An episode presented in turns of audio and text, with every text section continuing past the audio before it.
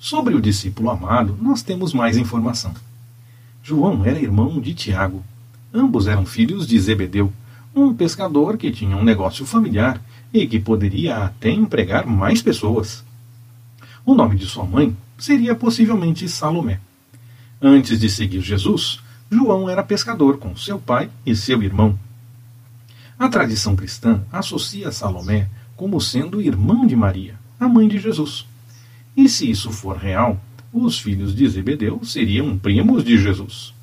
Mas o texto bíblico não fala desse parentesco. Apenas a tradição posterior levanta essa possibilidade.